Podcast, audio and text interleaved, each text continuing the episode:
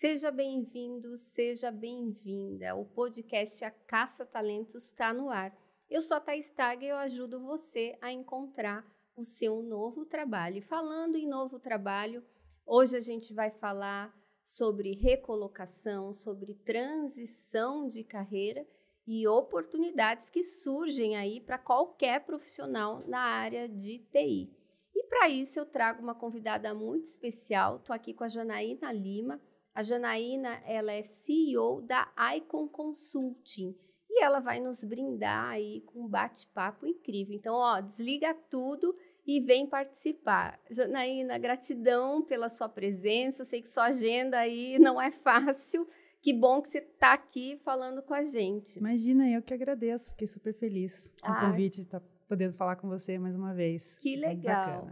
Janaína, só para contextualizar, diz um pouquinho o que você faz, como é que você chegou até aqui, um pouquinho da sua carreira, né, dos seus desafios também. Maravilha. Uma trajetória aí de aproximadamente 25 anos dentro da área de tecnologia da informação, minha área de formação e de carreira propriamente dita. É, ao longo do caminho, acabei encontrando uma gestora que me desafiou a ser sua sócia, que é a Cristina Curso. Nós duas tínhamos a mesma dificuldade, de, enquanto gestora, de contratar profissionais de TI. Acabava que a gente tinha muito que fazer o trabalho em conjunto com o RH, porque são perfis bastante técnicos, bastante específicos. E dessa dor nasceu aí a oportunidade de abrirmos a Icon Talent, que é uma empresa especializada no recrutamento e seleção de TI, entre outros serviços que a gente oferece. Então, eu continuo dentro da TI, mas de uma forma diferenciada, ajudando outros gestores a encontrar os talentos que eles precisam para dentro de suas empresas e promovendo também uma consultoria especializada em TI para essas empresas e para os recrutadores e as pessoas de RH de dentro das empresas. Perfeito. E hoje, como que você, qual, qual, o desafio da sua função, né? Tá difícil encontrar profissionais, tem mão de obra sobrando, a gente falou dos layoffs que aconteceram, Sim. né? Como é que está o mercado para a é área é de tecnologia? O mercado de tecnologia continua bastante aquecido, né? A gente vê espaço ainda para crescer muito mais, até porque a gente tem várias pesquisas que demonstram isso, a falta de, de profissionais no mercado qualificados e a falta de, de formação, né? É uma área que ainda tem que se investir muito para que hajam outros profissionais formados para atender toda a demanda de mercado. Né? Então, embora a gente tenha é, passado por essa situação mais recente de muitos layoffs, ainda uhum. assim a gente percebe que a gente consegue fazer uma boa recolocação de muitos desses, desses profissionais, os que são mais qualificados, aqueles que têm, por exemplo, investimento numa língua estrangeira, que falam inglês, têm ainda muitas oportunidades no mercado internacional, com vagas remotas, ou para as multinacionais, que a gente atende também. Né? E tudo está muito atrelado a essa questão da qualificação, do estudo, é, do, do, se manter ativo e, e, estudando muito e aprendendo muito. Né? Então, esse profissional que ele se preocupa com isso, ele não tem problemas na recolocação. Né? Nossa. É muito mais por essa linha. Então, hoje a gente vê realmente ainda um, um aquecimento grande. Se, claro que a gente vê um movimento de, diferente de mercado agora falando sobre é, vagas remotas e vagas híbridas. Durante a pandemia, a gente teve uma explosão de vagas remotas. Né? Muitas empresas se adaptaram, se acostumaram com isso e mantiveram, mas a gente vê hoje já um movimento um pouquinho diferente das empresas voltando com o trabalho híbrido ou totalmente presencial. Né? E ainda alguma resistência de algumas funções. Né? Quando a gente fala de desenvolvedores, são profissionais que têm uma preferência maior pelo trabalho remoto. Né? Mas a gente vê outras, outras áreas de atuação, quando a gente fala de analistas de negócios, gerentes de projeto, lideranças de uma maneira geral, ou aquelas, aquelas áreas de atuação que estão muito mais próximas da infraestrutura, a gente vê um espaço mais tranquilo para trabalhar com essas vagas no modelo híbrido ou presencial. Não tem espaço para todo mundo. Só querendo trabalhar, tem oportunidade. Sim. E você estava falando que tem vários profissionais fazendo transição de carreira, né? Verdade, verdade. Podia falar mais assim, como que isso está acontecendo? A gente, a gente percebe muito pessoas 30 mais, 40 mais, 50 mais, olhando de uma forma diferenciada para a TI, justamente por essa, por esse espaço, né? Por essa Sim. demanda criada no mercado. E, e, são pessoas que são muito bem-vindas pelo, pelo fato de que, além delas estarem é, se, se provocando para uma área diferente e buscando atualização nisso, estudando sobre isso, elas trazem a bagagem que elas têm de negócio. Todo o aprendizado que elas têm de uma área de negócio, junto com o conhecimento de TI, faz esse profissional um profissional muito mais completo e muitas das vezes até aquele profissional mais estável que a gente diz, porque são pessoas que já tiveram uma trajetória, né, já, já, já entenderam como é trabalhar, diferente de um jovem que ainda está se localizando, né, é, e eles trazem muito mais tranquilidade para o empregador no sentido da sua entrega, no sentido da estabilidade que eles buscam também, porque eles estão lá para trabalhar, para aprender, continuar entregando e com longevidade né? Entendi. Sem essa questão do estar tá se preocupando muito com a promoção, com o cargo que ele vai ocupar, mas sim que diferença é que ele vai fazer dentro daquela empresa, dentro daquela função, né? E se desafiando, porque a área da tecnologia realmente é algo muito encantador, né? Então as uhum. pessoas é, claro, tem uma dificuldade, pensando na parte de cálculos, no, né, nos estudos mais profundos, a gente fala bastante aí no mercado de IA, né, tudo que a, a, parte de inteligência artificial vem trazendo, substituições que podem acontecer, mas isso tudo acaba gerando um encantamento muito grande, e por isso que a gente vê tantas pessoas começando a olhar para a TI de uma forma diferente e fazendo esse movimento de transição de carreira, que a gente acha muito bacana. E quem quer fazer transição de carreira para a área de TI, por onde que começa a estudar? Precisa fazer uma nova faculdade? Como que você tem visto? Tem algum case assim para você a, trazer? Há, há, muita oferta de informação hoje na internet, seja em vídeos no YouTube, seja em cursos, em plataformas online, em que as pessoas podem a, aproveitar para ter um conhecimento inicial para entender no que, que ela vai se desenvolver melhor. Puxa, eu conheci um pouco de programação, conheci um pouco de infraestrutura ou de ciência de dados, e depois seguir para um, uma formação mais específica para ir para uma segunda graduação, eventualmente eu sempre acho positivo a pessoa que investe numa segunda graduação e também nas certificações. Uhum. As certificações criam uma chancela muito maior dentro do currículo do profissional, porque ela demarca aquilo que ele conheceu, que ele aprendeu, mas de uma forma muito mais muito mais assertiva né, e muito mais confiável, uma vez que ele tem uma certificação validada por, um, por exemplo, uma Microsoft da vida, ele tem muito mais chances de ter um bom desempenho no seu trabalho e de ser reconhecido por isso. Então, eu diria que quem está buscando a transição, sim, começa por esse passo a passo de um, de um curso online, do, de consumir o que a internet coloca. O próprio LinkedIn traz muito Sim. material e, e, muitos cursos que podem e que inclusive tem testes, né, uhum. que são uhum. colocados ali que ajudam já a ter no currículo do profissional uma referência do que ele está aprendendo e depois partir para uma para uma formação mais é, mais longa e, e, que lhe dê, por exemplo, né, uma segunda graduação, uma certificação, vai dar uma chancela maior. E o profissional, ele pode, de repente, só, eh, só fazer o curso online, fa fazer curso de, de curta duração, média duração, e já partir para a certificação, ou ele precisa ter uma graduação na área de TI? Não, a não. certificação não exige uhum. a graduação. Na verdade, o que acontece é que as certificações, as boas certificações, elas são bastante caras. Então, ah. vai ter que ter também um investimento para que ele possa fazer. As certificações de mercado hoje que custam 5 mil, 10 mil reais, dependendo da área de atuação que esse profissional vai escolher.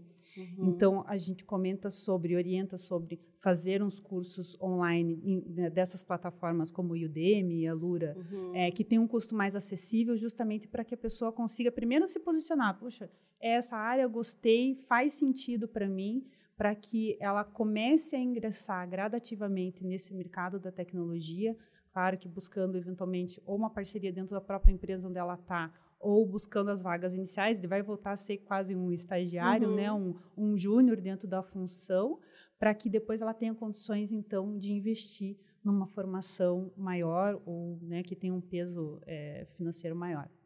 E hoje você entrevista bastante profissionais de TI? Muitos, esse é o meu dia a dia. É. esse é o meu dia a dia. Dentro de todas as áreas da TI, nós, nós atuamos com vagas de desenvolvimento até vagas de gestão. Então, a média aí de 30, 40 vagas por mês que trabalhamos. Nossa, bastante coisa. Então, são muitos profissionais. Uhum. Então, a gente fala, ah, tu, é, é, a gente trabalha muito com desenvolvedores, mas também com gestores, gerentes de TI, coordenadores, é, com a parte de é, inteligência de dados, engenharia de dados, ciência de dados. Então, são é, a área de Scrum Master, DevOps, uhum. são muitas siglas, muitos acrônimos, né? Às vezes até assusta um pouco isso, mas o fato da gente ter essa bagagem de TI acaba facilitando muito para o candidato também. Ele se sente bastante confortável em conversar com a gente quando ele vê que tem alguém do outro lado que conhece um pouco do que ele está fazendo, né? Então, é, o nosso universo é bem amplo aí de entrevistas. Hoje, só para você ter uma ideia, a gente tem uma base de 23 mil profissionais dentro do nosso banco de talentos. Nossa, é bastante gente. E o que, que você pode dizer? Vamos, eu quero saber os erros e os acertos na entrevista. Vamos começar pelos erros. Até vai ajudar muita gente que de repente não sabe, né, não ah, tem essa consciência. Eu, eu acho que o principal, isso independe se é TI Sim. ou se é outra profissão. Não minta, por favor. a gente vê, eu, eu faço muitas validações de inglês durante os processos uhum. seletivos que exigem né, a língua. E a gente recebe muitos, muitos perfis é, em que o candidato coloca no currículo, ah, eu tenho inglês intermediário, eu tenho inglês avançado. Uhum. Quando você parte para a entrevista com o profissional, então, ok, vamos conversar, né? Vamos partir para o inglês, ele não consegue fazer nem a sua introdução. Sim. Porque ele acredita que, ah, vou colocar no meu currículo que eu tenho inglês avançado, porque provavelmente vão me provocar para fazer uma, um teste de gramática, é, alguma prova escrita, ou eu vou interagir por chat ou por e-mail na empresa e eu me viro. Claro, ele vai ter lá claro. um, um, um Google Translate. Tradutor para ajudá-lo. Mas, de fato, na realidade, quando a gente abre um processo seletivo que exige um inglês avançado, a gente espera que a pessoa converse, que a pessoa se comunique na língua, que ela, ela, ela não precisa necessariamente saber né, todo o vocabulário do inglês, mas ela tem que manter uma comunicação fluida. Então, quando você se expõe dessa forma, dizendo eu tenho, e você chega para a entrevista e você não consegue se defender, é muito ruim. Né? E isso vale também para outras coisas que você coloca no currículo. Acho que é, se, se, você, o que você coloca no seu currículo, você tem que ter certeza que você consegue se defender se você for questionado a respeito daquilo. Entendi. Né? Outra coisa que, é, principalmente para os profissionais de TI daí, é a questão de não detalhar é, o que ele faz. A gente encontra muitos currículos que têm apenas o nome da função e o período que ele trabalhou e o resto do currículo está vazio. Como você vai se vender dessa forma? Como você quer defender que profissional você é se você não consegue, no mínimo, dizer o que, que você fez?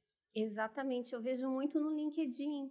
As pessoas colocam os cargos e não colocam a descrição abaixo de cada cargo. Isso não gera palavra-chave também, que facilita para o recrutador. E eu lembro que uma vez é, eu, eu fiz um post, alguma coisa, e uma pessoa comentou eu, falando sobre isso, né? Eu falando sobre isso. Ela falou: ah, se o recrutador quiser saber minha experiência, ele que peça meu currículo. Uhum. Daí eu pensei assim, falei, mas minha filha nunca vai pedir seu currículo, porque você não vai chegar sim, nessa fase, ele sim. vai passar para outro profissional. Então é muito importante. Exatamente. Às vezes a gente acaba tendo que ter muito do feeling. Não, peraí, ele trabalhou naquela empresa, puxa, eu conheço aquela empresa, eles trabalham com tal coisa. Eventualmente ele tem experiência nisso. Mas se é uma pessoa que não tem essa base, um recrutador que não tem essa base, ele vai passar batido por esse profissional e assim, ah, ele não tem nada, não é. vou falar com ele. Ou se tem outros também que você tem abundância de candidatos, Sim, você não vai deixar esse para depois, né? E uma outra questão, né? A gente estava comentando um pouco antes de começarmos aqui sobre o Open to Work, né? Então a gente vê pessoas que estão disponíveis no mercado, colocam o selo e o contato dele não está disponível. Você não tem o e-mail, você não tem o telefone como você está aberto ao mercado Sim. se você não se coloca de fato aberto? Porque qual é a maneira da gente chegar até você? Né? É o teu e-mail, o teu telefone, principalmente o teu telefone. Né? Se você não deixa os contatos disponíveis, como que a gente vai conseguir te chamar para entrevista, para conversar e saber um pouco mais né, sobre o seu trabalho? Então, e falando do selo Open to Work, você indica que eles coloquem? Facilita para você? Facilita muito. Eu acho que todo recrutador fica enlouquecido quando vê o selo Open to Work. Você sabe que eu sou a favor do selo, mas tem muitos colegas Nossa. que falam, ai, não coloque. Não, não, eu acho que tem. Claro, é uma ferramenta que a gente. O LinkedIn colocou isso justamente para apoiar o processo. É uma oficial. ferramenta, né? Não tem que ter vergonha de estar no Open to Work. Pelo contrário, você tem que mostrar como é que você vai conseguir. É o teu ponto de relacionamento. Como é que, como é que as pessoas vão saber que você está em busca se você não mostrar que você está em busca? Não é? Então, eu super recomendo sim. Eu acho que, é, além do selo, claro, tem toda essa preocupação do profissional deixar o seu currículo com todas as informações necessárias, com os dados de contato, com um histórico mínimo. A gente fala, não é colocar a história da vida, mas é colocar os pontos que são relevantes sobre a sua entrega, sobre a sua passagem nas empresas, o que você fez, porque isso vai te defender. Não é o selo open door, ah, eu sou um, um coitado, eu estou procurando emprego de forma alguma a gente não sabe o que, que aconteceu né, para estar nessa situação de busca. Pode ser que não está contente na empresa onde está, pode ser que tenha ocorrido uma demissão é, por um fator maior, né, que, que vai além do que o profissional é, pudesse resolver sozinho, uma questão de uns layoffs, toda essa situação de mercado que a gente vê, pode ser que eventualmente ele tenha tido algum problema assim na empresa. Mas a gente só vai descobrir isso conversando com ele e avaliando qual é a condição dele para uma próxima oportunidade. Né? Então, sim, eu recomendo, acho que é importante deixar claro e trazer todos esses detalhes ali no, no, no seu perfil para que a gente possa avaliar. E a gente vai muito além de só a descrição das atividades, né? São os projetos que a pessoa trabalhou, as formações que ela, todos os cursos, né, formações que ela concluiu, tudo isso complementa o currículo e facilita muito o nosso processo de busca, como você mesmo colocou. A gente tem várias palavras-chave que a gente usa para poder chegar até o perfil do profissional, né? Infelizmente, o LinkedIn não facilita a nossa vida de achar quem é o Open to Work. A gente Sim. bate o olho assim, puxa, esse está Open to Sim. Work. E na TI, quando a gente vê um Open to Work, eu te digo, isso é, é assim, para a gente é, é, tudo de bom, porque é muito raro você ver profissional de TI bom à disposição no mercado. Porque falta gente qualificada. Sim. Então, quando a gente vê, normalmente um bom profissional de TI, se ele está Open to Work, uma semana, duas no máximo, ele está recolocado. Que ótimo, hein? E o que, que você pode dizer sobre a questão da estabilidade profissional, porque profissional de TI muda bastante de muda, trabalho. Muda. Como que você tem enxergado isso? O que, que é, é, ter uma boa estabilidade? Porque na minha época era, era ter mais de cinco anos é, nas empresas, né? É. Mudou gente, muito agora. Muitos dos nossos clientes comentam sobre isso Sim. e tem uma certa resistência de trazer profissionais que têm um período inferior a um ano e meio, dois anos uhum. em cada uhum. empresa. Por quê? Como que a pessoa pode ter tido tempo suficiente para demonstrar a sua entrega, o seu trabalho, se ela não ficou no mínimo, no mínimo um ano? Uhum. Não deu tempo ela se adaptar ainda com a cultura, com os processos da empresa, não deu tempo ainda dela mostrar a curva de aprendizado dela dentro da empresa para que se possa dizer, poxa, foi um bom resultado ou não. Então, aquele profissional que a cada seis meses está trocando de empresa, e na maioria das vezes a gente sabe que é por uma variação salarial, ele acaba se queimando no mercado. Porque a gente passa por cima do currículo e assim, puxa, esse eu não posso abordar, uhum. porque ele não vai atender os requisitos da empresa. Eu vou olhar para esse currículo e dizer assim, puxa vida, por que, que essa pessoa não fica no lugar? Será que é porque ela está é, tá, tá buscando um salário maior ou se é porque realmente ela não teve uma boa entrega e a empresa dispensou? É essa impressão que passa para nós como recrutadores de um perfil de profissional que fica pouco tempo nas empresas. Né? E é verdade, no passado a gente via muito isso, né, principalmente a, a nossa geração, né, Thaís, de que a gente tinha que ficar 5, 10 anos, sim, ou entrar numa empresa para ficar. E eu lembro que quando eu entrei no banco, quando eu trabalhava no banco, eu entrei assim, não, esse aqui é trabalho para a vida, para nunca mais sair. Sim. Né? As gerações mais novas não têm essa não têm essa ideia, né? Eles pensam muito no como eu avanço rápido, né? Acabei de me formar, eu sou um engenheiro de software e em dois ou três anos eu quero ser um gestor. Tem, tem muito dessa ambição exacerbada, mas sem ter uma, uma entrega muito grande, né? Então acaba a gente vendo muito esse movimento de estarem pulando com a, na tentativa de ganhar um, um pouco mais, de ter uma, um, uma função com um peso maior, mas na verdade acaba se perdendo porque ele, esse profissional não está ganhando a bagagem que ele precisa para atingir o objetivo dele. Né? Verdade. E o que mais de erro na, na entrevista que você percebe? Erros na entrevista. Você tem feito entrevista 100% online? Sim, 100% online. E os clientes também fazem online? A grande maioria, sim. Sim. Eventualmente, num segundo momento, numa segunda etapa, essas empresas que estão buscando trabalho híbrido ou presencial fazem daí a entrevista final presencialmente. Né? É, mas falando sobre, a gente comentou aí sobre os erros do currículo, a, a, apresentação, a gente vê uma outra coisa nas entrevistas online, a falta de preocupação do profissional em se preparar para a entrevista. Né? Seja na sua apresentação pessoal, porque eu já tive experiência de é, entrevistar pessoas que estavam largadas no sofá, é, com uma camiseta furada, ou o cara de que acabou de acordar, ou então mulheres que estavam com super decote, assim, que aquela coisa um pouco desconfortável da gente ver né? Então, ou gente que está com o fundo né, do, da, da sala onde está todo bagunçado. Ai, eu me incomodo muito com isso. Eu tenho é, problema com não, isso. E tem cliente, meu tem cliente que reclama também, que uhum. assim, poxa, se a pessoa não consegue organizar o próprio ambiente da casa dela, do lugar onde ela está, como é que ela vai organizar o trabalho dela? Sim. Né? São, é são, são pontos de atenção. Né? Então, erros como esse podem prejudicar todo o processo, né? A apresentação pessoal, poxa, não precisa estar de terno e gravata para homem, uma mulher né, muito maquiada, é, ou, super arrumada. Mas é o mínimo. Às vezes você está com uma camiseta branca, uma calça, não sei como, é, como a gente está vendo só por cima, não sei. É. Tudo bem, pode até estar tá de bermuda, mas enfim, né, não vou estar tá vendo. Mas pelo menos uma camiseta, né, lisinha, assim, uma estampa que não seja muito chamativa, ou uma camisa, né? As mulheres também uma blusinha ali, né, é, que não chame tanta atenção é o mínimo, né? Pentear o cabelo, gente. É, eu já Pentear aconteceu comigo. 11 da manhã, o cabelo assim, e a pessoa meio que quase é, bocejando. A pessoa vai lá né? e faz um... Junta o cabelo numa xuxinha ali, tipo... Poxa, você está fazendo uma entrevista. O mínimo, é até uma forma de você demonstrar respeito, respeito com a outra pessoa é, que está ali. Esses dias né? eu tive uma reunião com um profissional, ele estava no sofá, torto, né? Tava já assim porque você senta no sofá, você senta mais relaxado. E a TV estava ligada. Isso. E daí eu percebi que ele olhava para a TV. Uhum. E daí eu falei: olha, se você for para uma entrevista, você vai ter que.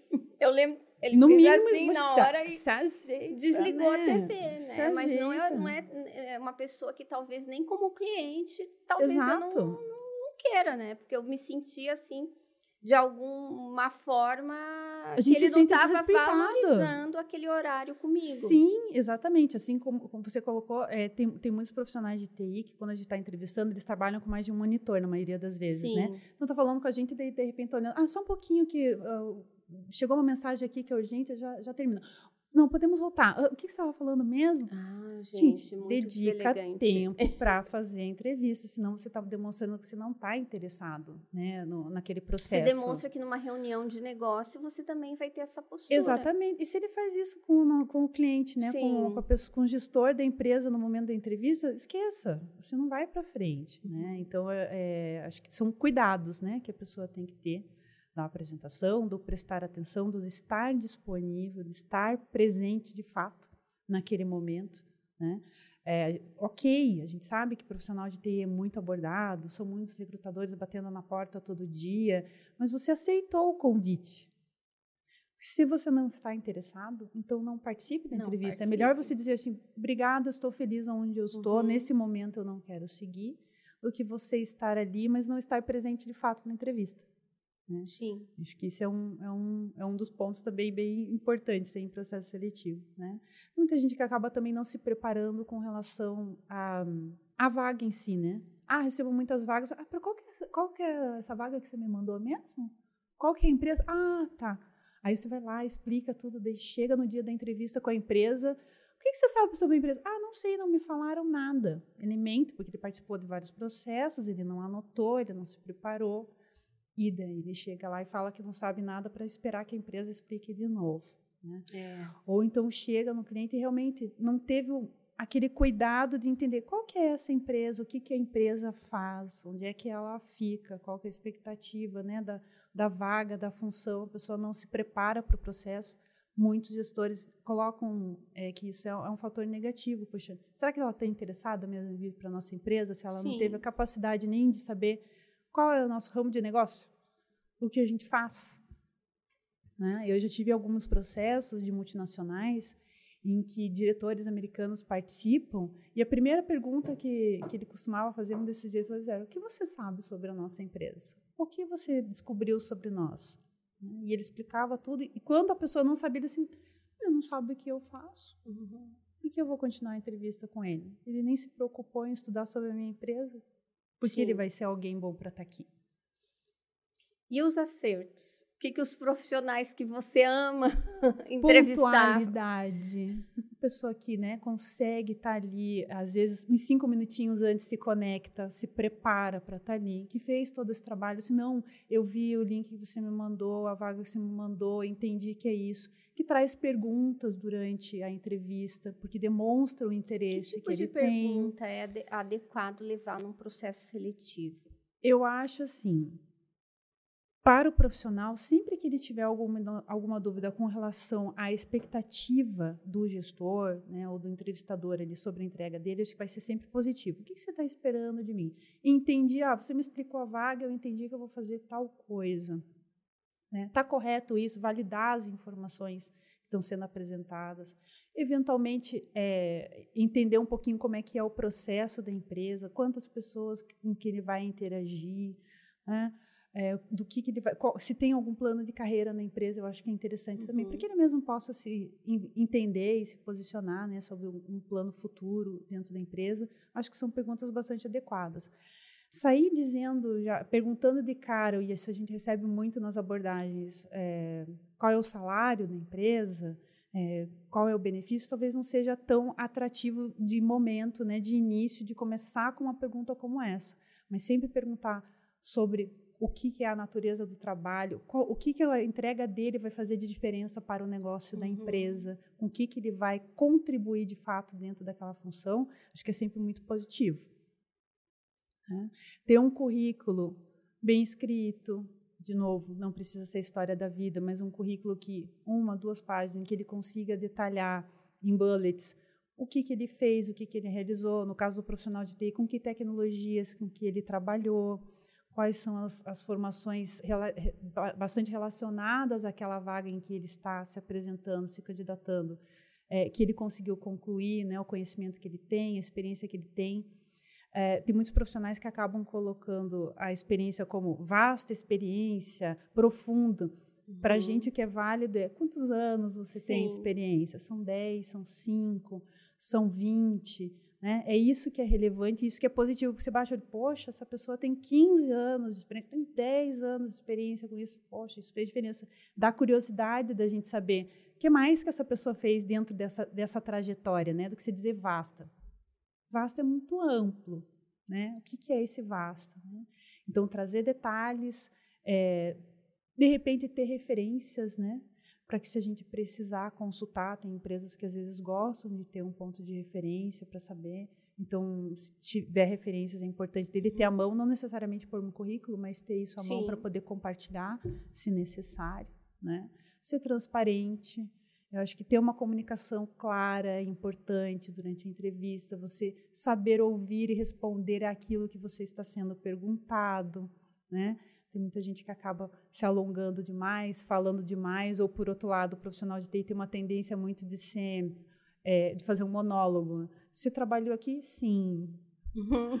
Você conhece isso? Sim. Sim Não, conheço. Vamos lá, né? vamos lá, né? Elaborar Sim. as respostas de uma forma que você claramente consiga descrever a tua experiência, mas sem ser é, muito muito conciso e, tão, e sem ser muito enrolado, né? Não dá a volta. Né? Seja, seja objetivo, mas traga clareza. Né? Acho que isso é, é bem importante no processo. Quanto tempo dura uma entrevista hoje?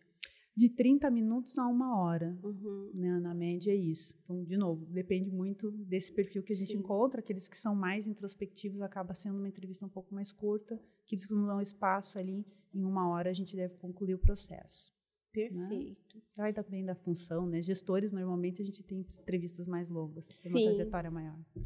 E o que, que você espera assim do futuro do trabalho? Para onde estamos caminhando? O que, que vai acontecer? Será porque tivemos vários layoffs? Sim. E mas continua tendo vaga em abundância para profissional de TI? Todos foram reabsorvidos ou você acha que está estagnado o mercado? Eu te digo que para início do ano estava um pouco mais parado. Sim. A gente percebeu isso, né, com mudança de governo, expectativas de como que seria, né, o, o ano a partir disso e tal. Então, muita empresa, muitas empresas acabaram segurando um pouco as contratações ou os remanejamentos internos. Ah, agora, no segundo semestre, a gente já percebeu uma retomada maior, um maior fôlego. As pessoas, né, as empresas estão começando a apostar mais e trazendo um número de vagas maior, mas ainda não dá para dizer que é a mesma coisa do que a gente tinha, por exemplo, no ano passado. Né? É um Uhum. movimento menor, mas ele está crescendo. Eu acredito em que, à medida em que a gente tenha um cenário eh, político mais estável, isso se reflete automaticamente para todo o, o mercado, não só para TI, mas para todo o mercado de contratações. né? A nossa expectativa em termos de TI é que sim, a gente continue ainda tendo muitas vagas em aberto, de novo, por conta da, da carência de mercado de profissionais qualificados. né? É, o número de formações ainda é muito pequeno para a demanda, então até 2025 a gente tem uma carência muito grande aí de é, 70 mil, 80 mil profissionais que a gente ainda vai precisar. Então, a gente sabe que é necessário ainda um investimento das empresas também, né, e do poder público na educação de gerar, proporcionar espaço para novas formações. Né? Muitas empresas acabam fazendo isso também, né, para para apostar no futuro, para que daqui quatro, cinco anos eles tenham um profissional formado. Então, a gente ainda vê muito espaço para isso e acredita que a gente não, não vê esse mercado decaindo é, tão cedo. Ao contrário, Uhum. né? vai ser um volume bem grande ainda de profissionais entrando e se recolocando, sim. Mas, de novo, essas pessoas que foram atingidas por layoff tem muito é, desse, todo esse trabalho que a gente estava comentando de como se posicionar nas redes para poder ser recolocado e continuar investindo em formação para que possa ter uma, uma entrega positiva, né? E se recolocar rapidamente. Sim. E hoje o profissional 40 a mais, 50 a mais, como é que está isso na área de TI especificamente? É, a gente vê muitas empresas apostando mais. Ai, graças a Deus. Né? É, eu tenho, tenho alguns clientes que até pedem para a gente, olha, eu realmente gosto das pessoas mais experientes, Olha que legal. porque eles fazem diferença, são pessoas sem mimimi, é, que vêm para trabalhar mesmo, que né, estão com vontade. Então, tem muita gente que começa a apostar mais é, nesses profissionais e que vê neles um diferencial. Temos alguma resistência ainda? Sim, tem aquelas, tem aqueles gestores mais antigos que ainda pensam, ai, mas será que ele vai se adaptar com a equipe mais jovem? Será que ele não eh, vai ser tão rápido, não vai ser mais lento a entrega? Mas é uma questão muito mais cultural.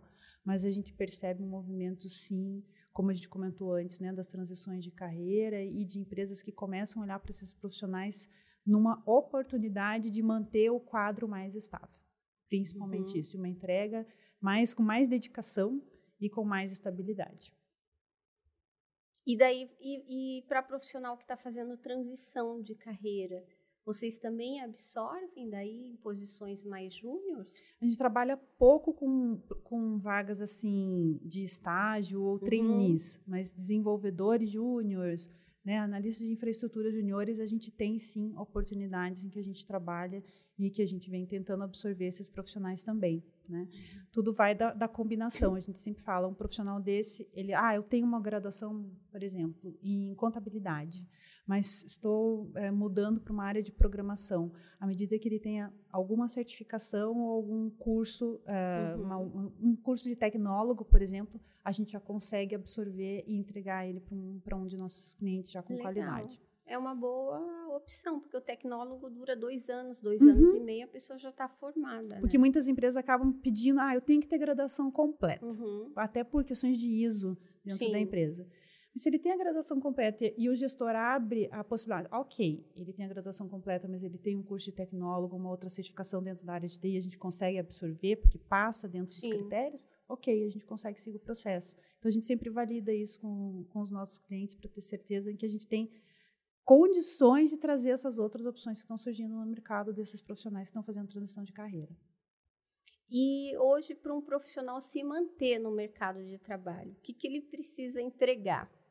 Qualidade. É assim, né? quais as competências até mais Soft skills, Soft eu acho skills. que são, são sempre requisitadas, né? Tem muitos profissionais que entram, a gente sabe, entram pelas qualificações técnicas e eles saem justamente pelas, pela parte comportamental. Sim. Então, essa questão de resili resiliência, de senso de dono, de atitude proatividade. A pessoa que fica muito esperando alguém dizer para ela o que tem que fazer é, ou esperando que alguém o reconheça sem ele ter feito um algo a mais, ela não vai conseguir essa estabilidade. Né? Uhum. O que uhum. vai fazer diferença é realmente a pessoa que se entrega de fato. Estou aqui para fazer parte do time, estou aqui para jogar junto, estou aqui para crescer junto, né? É, que se posiciona, é, questiona sim, mas sabe ouvir, né? sabe, respeita as pessoas que estão ao seu redor. A gente vê muito, muito gestor que fala assim, ah, pessoas arrogantes não funcionam muito bem dentro da, né, da área de trabalho, porque ninguém é dono na verdade. Uhum. Né? A área de tecnologia, principalmente, é uma área que muda com muita constância, tem muita atualização o tempo todo, então não tem como você afirmar que você é, é a pessoa que sabe tudo é, o tempo todo. Então, humildade faz parte do processo também e é muito bem vista. Uhum. Né? A pessoa reconhecer seus erros, admitir que precisa de ajuda, muitas vezes, isso não é um pecado, né? ao contrário, você demonstra que você precisa do próximo, que você pode aprender com ele, e isso é uma qualidade. Né? Então, acho que esse tipo de características acaba fazendo falta, principalmente nos mais jovens, que querem dizer que sabem tudo, que fazem tudo, que são independentes. Né? Às vezes, por vergonha, não pedem ajuda e acabam é, não tendo sucesso justamente, justamente porque daí eles não conseguiram entregar, né? porque não levantaram a mão na hora que devia Sim. e acabaram sendo prejudicados por isso. Né? Então, vai muito disso. Comunicação. Falta muito isso hoje em dia, né, Thais? Pois é, porque assim, a maioria dos problemas é, é resolvida através da comunicação, mas a maioria dos problemas também começa por questões da comunicação. E a gente às vezes usa tão pouco, né? Não esclarece, às vezes você fala A, a pessoa entende B e desse B começa-se um problema assim que de repente acaba com uma demissão, por exemplo, né? Exatamente. É a, gestão por WhatsApp, né, no processo Sim. remoto. É, eu já fiz muito isso. Porque daí você está falando por WhatsApp, você está falando por Discord, Tudo por WhatsApp, você está falando né? por... As pessoas né? não querem... Eh, porque, claro... Parece uma ofensa você ligar para alguém hoje em dia, né? Você passa a mão no telefone e liga é... para assim, por que você está me ligando? Por que você não me mandou mensagem? Assim, gente, as pessoas se com... têm que falar, né? Sim. Porque às vezes você escrever, você não pode ser efetivo. Às vezes você pode ser ou agressivo, ou curto, ou delongado ou demais. Ou a pessoa está no dia errado, interpretou tá no dia errado. interpretou errado e foi tudo por água abaixo. Então, a gente vê muito isso e a gente instrui muitos gestores também nesse uhum. processo, né? A gente até tem é, começado a fazer um trabalho de treinamento de feedbacks uhum. com gestores para reaprender esse processo. Como que deve ser essa comunicação? Porque não necessariamente é só do lado do profissional que está uhum. errado, né? Não é só o funcionário. Às vezes a liderança também está falhando nesse sentido, né?